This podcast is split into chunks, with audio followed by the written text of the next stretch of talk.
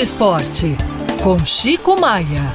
Oferecimento. Chegou o novo Iveco Daily Highmatic, o Daily com câmbio automático.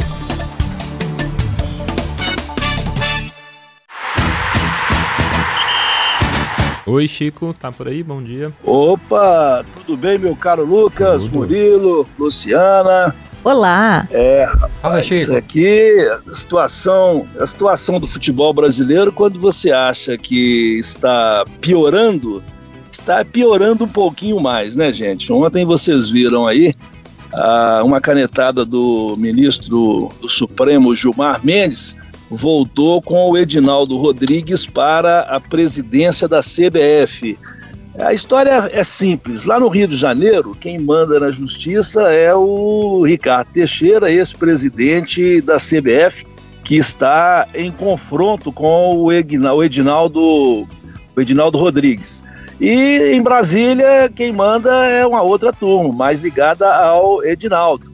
Inclusive, o presidente da Câmara dos Deputados, o Arthur Lira, também tem interesse nisso. Na semana passada, reuniu vários presidentes de federações, porque quem manda no colégio eleitoral da CBF são as federações. Os clubes têm pouca força, não conseguem eleger o presidente de interesse deles. Então o negócio é com as federações.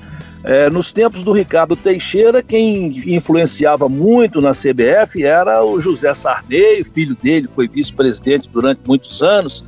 Enfim, o mundo político partidário está totalmente enfronhado no futebol e essa briga entra, cai o Edinaldo, volta o Edinaldo, tudo tem envolvimento político. Agora, por exemplo, foi o PC do B que entrou com uma ação para voltar com o Edinaldo à presidência da CBF. E ele já entrou dizendo que Fernando Diniz não está mais nos planos dele, que o Dorival Júnior é que é o preferido, enfim, a bagunça do futebol brasileiro continua nos bastidores, viu, gente? É. Ô Chico, você acha que o Dorival vai? O Dorival aceita esse convite?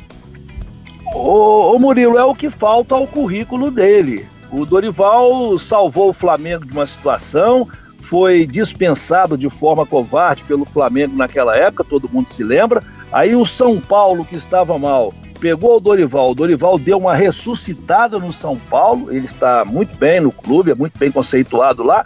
Agora, dirigir a seleção brasileira é sonho de 100% dos treinadores brasileiros.